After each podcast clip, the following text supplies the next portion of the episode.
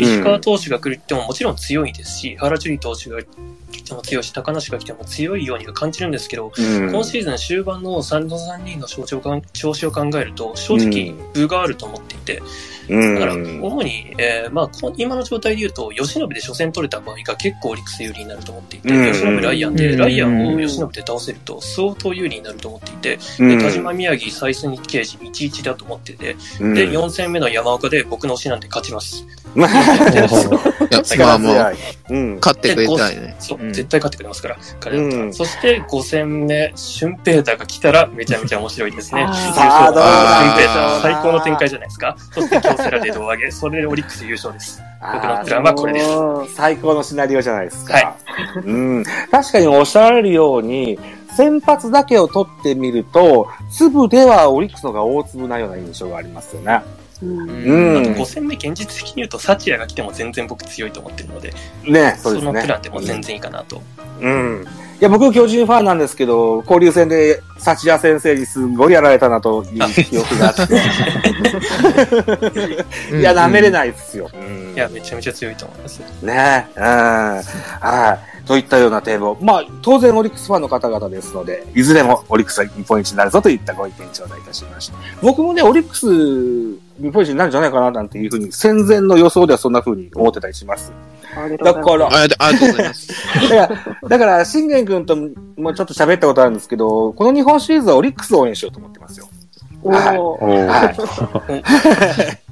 はい。シリーズだけね、シリーズだけね。はい ええ、いうことでですよ。その前に1個やってました、ホークスのクライマックスシリーズの、えーっと、ファイナル振り返りなんかを聞かせていただけたらいいかなというふうに思うんです。ですうね。ん。はい。信玄君いかがでした？あの、ついこの間までやってたホーク。そうですね。はい。あのー、まあ、当然ながら、あのーまあ、僕的にはですよ。もしかしたら、あの、奇跡起これば、あの、去年のロッテと同じように、僕らもオリはもう、首位に、首位でも優勝してるんで、あの、アドバンテージで一生ついてるわけじゃないですか。そうです。はい。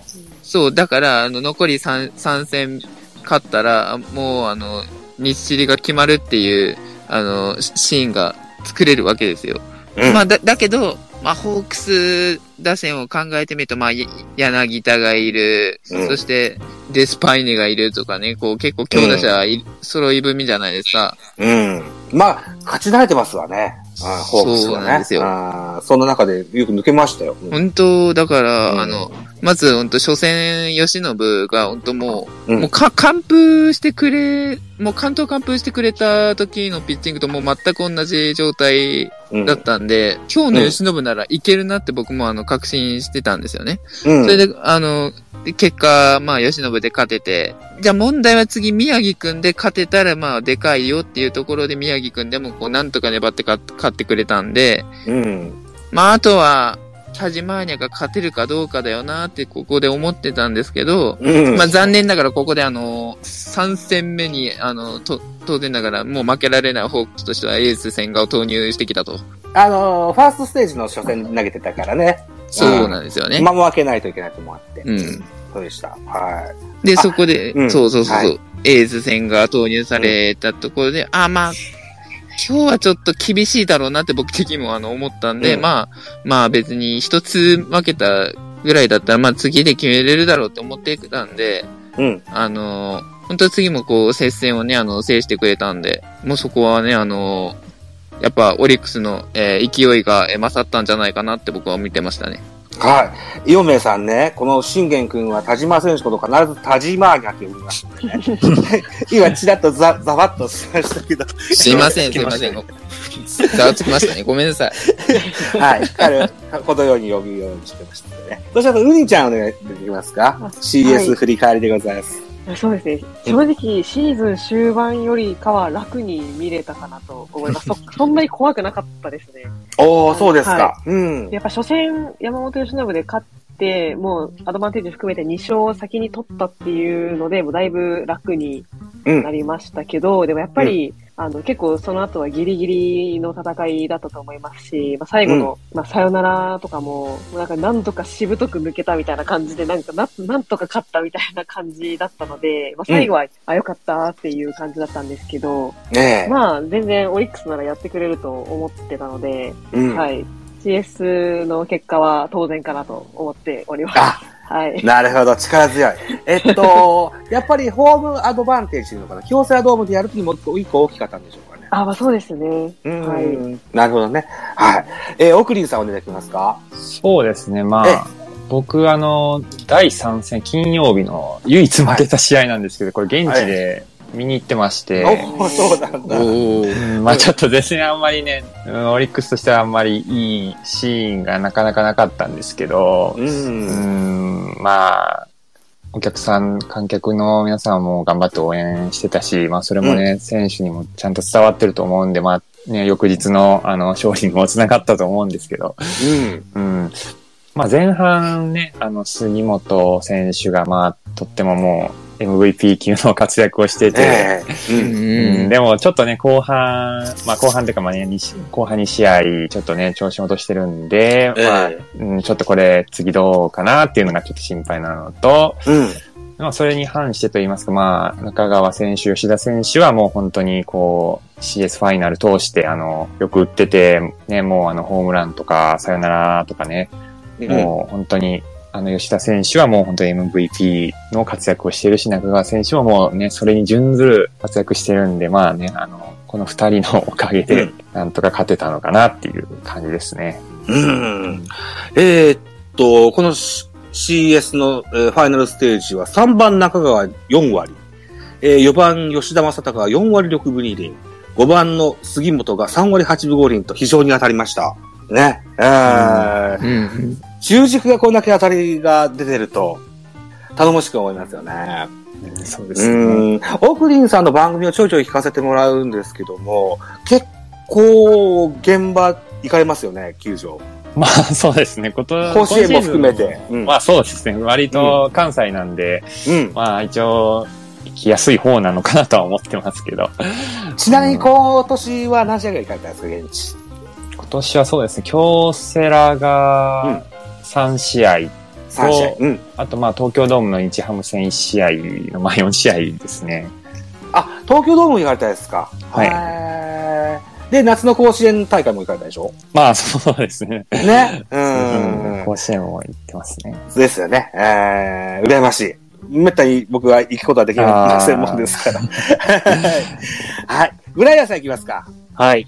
はい、CS 振り返りです。まあもう、ホークスの柳田を抑えるか抑えられないかだろうなと、うんうんうん。そこ一点かなと思ってうん。見てて、で、もうなんか配球に意図が感じられるっていうか、うん。山本由伸にしても宮城にしても、えとにかくインハイのまっすぐを行って、で、外の縦変化とか、えうん。そこでこう、まあヒットはいいけど、一発はあそこに投げとけば大丈夫っていう、なんかこう、対柳田対策みたいなのが、しっかり練られてるようなうん。意図が感じられて、そこが封じ込められたのが一番勝因かと。ポイントなんじゃないかなと思ってて、うん。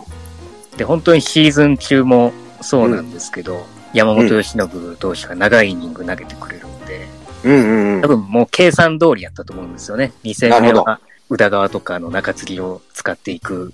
うんで、3戦目は千賀。で、まあ、千賀の日はしょうがないっていうんで、その、うんうんうん。使わないで、うん投げてない黒木とうん本田投手を最後は投げさせて、で、また、次の日は、一回休ませての宇田川投手、うん山崎投手、岸投手、安倍投手で逃げるっていう、うんもうなんかプラン通りの流れっていうか、台本、シナリオ通りにことがシナリオ通りに、も ううまいこと言ってるなっていう、なるほどそんね。な展開でしたね。はい。ちなみにちょっと一個聞きたいんですけども、はいえーっと、藤本ホークス1年目だったじゃないですか。はい。えー、どのような印象を持って1年間過ごさ過ごされたんですか？ライバルチーム、藤本監督に変わったというのがあって、なんか違いがあったですかね？藤本監督がどんな感じやったかですか？ええ工藤から藤本に変わって、こんな戦い方になったなっていうな、とかってなんか思われたことありました？いや変化とかは大きくはないですけど、うん。まあ出てる選手は変わらない。こう、いい、いい場面っていうか、重要な場面で、うん。絶対なんか王会長がグラウンドに出て、直接指導してるとか、ああ、はあはあはあ。反対にプレッシャーじゃねえのかなって。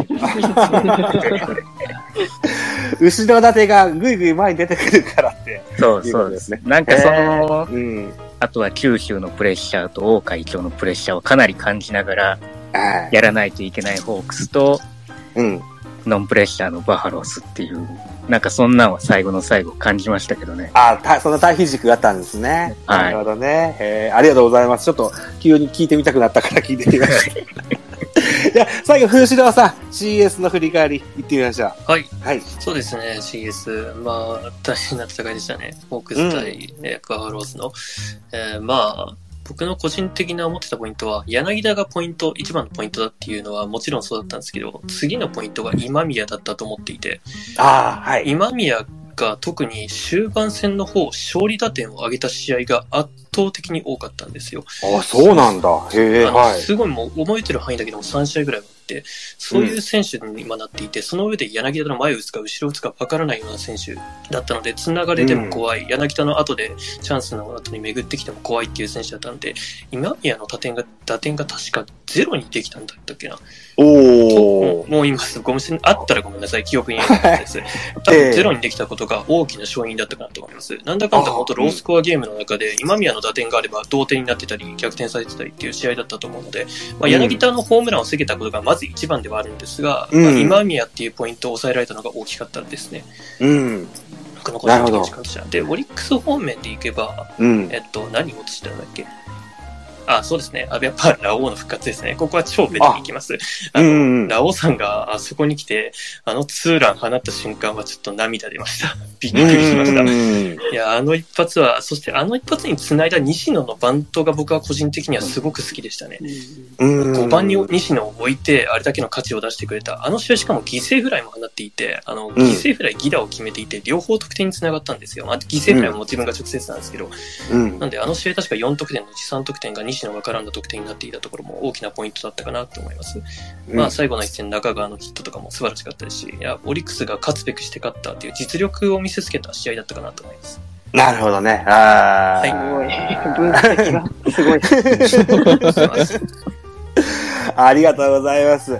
えーっと、噂ではね、この CS でタイミングがあれば、シュンペータのピッチングもっていう噂もあったんですけどね。そすねそれはちょっとね、えーっと、延期ということで、はい、なっておりますね。うん。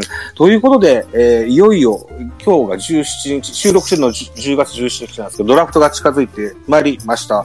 オリックス・バファローズは、すでに、えー、曽谷隆平選手の1位指名を公言してらっしゃいますよね。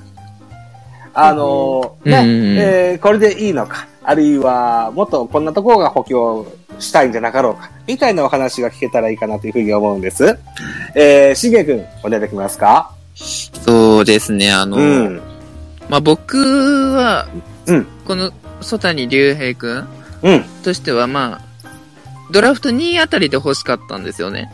余ってれば、余残ってれば、うん。まあ、残っあてればね。の、まあ、うん。まあ、あの、ね、残念ながら、あの、僕のその本命の、あの、うん。欲しかったあの外野手、えー、昼間くんが、あの、もう、あの、公公言されてしまったんで、もう仕方がないですけど、うん。セーブかな。そうですね。うん。まあ、公言したからといって、必ず取るとは限らないけどね。まあまあ、うんうんそそこはそうなんですけど、牽制だからね。そうですね。うん。うん。まあでも、あの、彼を見るに、その、うん左のスリークォーターってことで、ええしかもマックスが152キロっていう、あの、なかなか、まあ、将来性にはね、あの、なかなかいい、そ逸材じゃないかなとは思ってるんですけど、うん。やはりこう、あ、じゃあ来年1年目からデビューさせますかとなると、そう、そうじゃなくって、こう、うん2、3年ぐらい、もうじっくりね、あの、ファームで磨いていただいて、まあ、うん。ネクストサチア的な存在になればいいかなとは思ってますね。そうですか。うーん。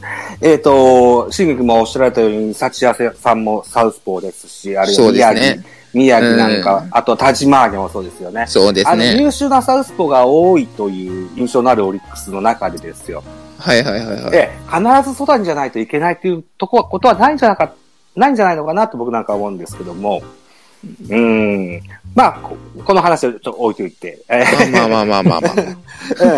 うん。うにちゃんいきますか。はい。えー私あんまこう、学生のプロ野球、あの、学生の野球あんま詳しくないんですけど、ええまあ、調べた感じだと大学ナンバーワンの左腕ということで、ノーヒットノーランも達成されているらしくて、で、憧れのピッチャーが、あそうなんだ。うん。そうなんですよ。で、山本由伸が憧れの投手っていうことで、これはもうぜひ、ぜひおいでという感じのえー印象がありました。で、さっき、あの、おっしゃった通り、あの、左ピッチャーで結構うち、先発だとたくさんいるんで、えあなんかもういいんじゃないのかなって最初思ったんですけどえ、え。でも今結構力入れてる中継ぎがあんま左にいないなっていうイメージもあるので、そこですね。なるほどね。はい、うん中継ぎにこう左が誰かこう行くのかなっていうふうに私は、あの、まあ第一印象としてはえうん。感じましたね。なので、なるほど。あの、うんすごくいいピッチャー、すごくいい人材だなと思います。はい。なるほど、なるほど。僕が唯一、あの、テレビで曽谷選手を見たのが、えー高校日本代表対大学日本代表のた、えーの練習試合みたいなやつを見たことあって、で、そこでリリーフピッチャーで出てたんですよ、曽谷選手。あ、そうです。うん、いいピッチングしてました。あのうん、年下相手ではあって、あったですけどね。それでもこう、風格のあるいいピッチングをしてたなって印象があって、多分先発もリリーフも両方できそうな印象がなんとなくあります。おいいですね。僕の見立てではですよ。あの、し素人、素人なんでね、あの、ただ、どうかはわかんないですけど。はい。オクリンさん、お願いできますか？そう外じゃなくてもいいんだぞ、みたいなこことでもいいんですよ。はい。まあそうです。僕もあんまりそのなんかドラフト候補の選手にそこまで詳しいわけでもないんですけど、えまあなんとなくそのオリックスの、まあ、現状を見ると、あの、えやっぱりその、打てるバッターもうちょっと欲しいなっていうのはうん。やっぱ感じるんで、なんとなくその1位は野手に行くのかなと勝手に思ってたんですけど、えうん。まあこ、のソタニ投手ですか、まあ、ピッチャーをまあ1位で取るということで、まあそういうさっきの、まあ中継ぎに左がいないだとか、そういうところもやっぱね、あの、ちょうど今日あの、あの、富山選手の、トミー・ジョン手術でっていう話も出てたんで、はいはいはい。うんやっぱその左の中継ぎがまあいないっていうのもちょっとはあるのかなとかまあ思ったりしてますね。なるほどね。で、まあ、で、まあ、このソタニ選手については、なんかまあ、ええあの、高校がまあ、秋田の明王高校ということで、まあ、そこであの、今、ロッテのあの、山口選手、あの、オリックスファンにとってはもうあの、奇跡の10.2のあの、裏のえヒーロー というか、うんうんうん。あの、助けていただいた存在で、あの、じね、山口選手の話になると、ちょっとまあ、あの、京セラドームに実家が近いということで、えうん。あの、うん。もし、あの、いつか、その、ロッテの山口選手が FA でオリックスに来て、そして、オリックスの、あの、左のエースで成長したソタニとうん。一緒にプレーするなんていう、そんなのを夢見たりしてます。そんなあ青写真を夢見るんですね。はい ありがとうございます。さあ、ブライアンさんいかがでしょう？はい。まあ、外にでいいと思いますけどね。っていうのが、私の考えというか、なるほど。うん。まあ、本当にでもあの、最近、福良 GM、福良監督が GM になってから、はい。スカウトに関してはというか、育成に関しては、こんなにもうまくいくかっていうぐらい言ってるんで、多分、うん。そこを見てのね、外にだと思うんで、いいんじゃないかなと思うのと、うん。個人的に白鴎大学っていうのは結構、うん。推してる大学といいますか、押してるんですか？あ そうなんだ。ちょっとゆかりがあってですね。個人的に？はい。あ、そうなんですね。うん。まあ、まあ詳しくは聞か聞きませんが、は多分、お大下選手とか白鴎大だと思いますい。し、うん。うん。まあか、もともとはね、多分、奈良の出身だと思うんで、えそれであれば、郷土、オリックスにはいいんじゃないのかなとえなるほど。うん思ってま。す。はい。わかりました。ありがとうございます。さあ、風潮さんいかがでしょうか？後ろそうですね。はいえっ、と、僕はね、あのーなんていうか、まあ、あの、取り繕っても知らないと思ってあれなんですけど、ドラフト、あんまり興味がないんですよね。お野球ファンなんですけど、うんあのーまあ、高校生だったら甲子園で見たからわかるんですけど、大学生とか、あの、うん、追ってられんって思って、あの、そもそも興味を持たないんですよ、僕。はで、い。なので、あの、今日ね、あの、付け焼き場で調べてきたんですけど、わざわざすいません。あ、いや、全然全然、せっかく調べてってね、え調べてきたんですけど、僕は取るならめちゃめちゃいいやんっていう感想は抱きましたね。あ、いい選手。うん。はい。あの、選手としていいというのももちろんそうなんですけど、うんえっと、まあ、オリックスの補強ポイントっていうと、内外野保守、えー野手の方だと、まあ、正直、あと、うん。サブポジをできるプレイヤーが相当増えている提供から、どこが足りないかっていうところがちょっと見えにくいし、実際そんないるかっていう印象があるんですよね。